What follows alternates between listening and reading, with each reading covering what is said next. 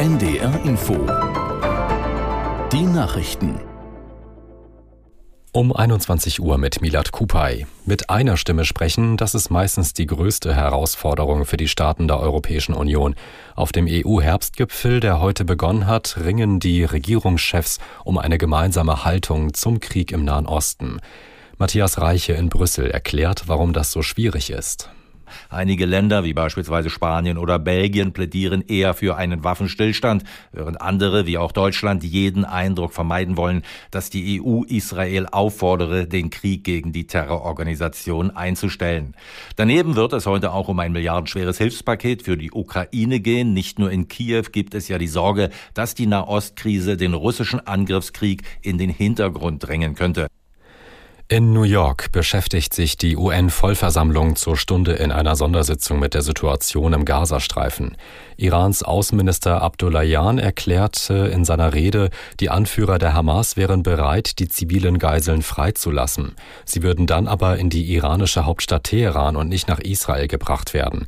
Im Gegenzug sollten 6000 Palästinenser aus israelischen Gefängnissen entlassen werden. In den USA sucht die Polizei weiter nach dem Mann, der im Bundesstaat Maine mindestens 18 Menschen erschossen hat. 13 weitere wurden verletzt. Aus Washington Arne Bartram. Die Polizei fahndet nach einem 40-jährigen Verdächtigen. Er ist laut Behördenangaben Reservist bei der Armee und soll psychische Probleme gehabt haben. Unter anderem habe er Stimmen in seinem Kopf gehört. Ein Nachbar beschreibt ihn in einem Fernsehinterview als Waffenfanatiker. Passiert war die Tat in der Stadt Lewiston. Der Täter hat in einer Bowling-Arena und einem Restaurant auf Menschen geschossen. Überall in der Region rund um Lewiston sind schwer bewaffnete Polizisten unterwegs, die nach dem Verdächtigen suchen. Die Bewohner wurden aufgerufen, extrem vorsichtig zu sein. Schulen blieben geschlossen. Bundesfinanzminister Lindner hat Hoffnungen auf zusätzliche Ausgaben im Bundeshaushalt für das kommende Jahr gedämpft. Lindner sagte bei der Vorstellung der aktuellen Zahlen, man müsse sich nach wie, man müsse nach wie vor Prioritäten setzen. Die finanziellen Spielräume bleiben demnach eng. Nach der Prognose der Experten steigen die Steuereinnahmen im kommenden Jahr nur um knapp zwei Milliarden Euro mehr als noch im Frühjahr gedacht. In der Fußball-Europa League hat der SC Freiburg einen Auswärtssieg gefeiert.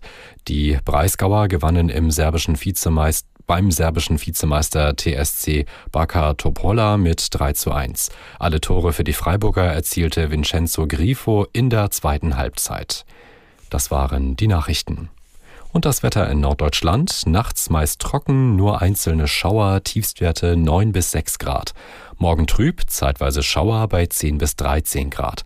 Und die weiteren Aussichten am Sonnabend Wolken und etwas Regen, 11 bis 14 und am Sonntag Regen bei 13 bis 16 Grad. Es ist 21.03 Uhr.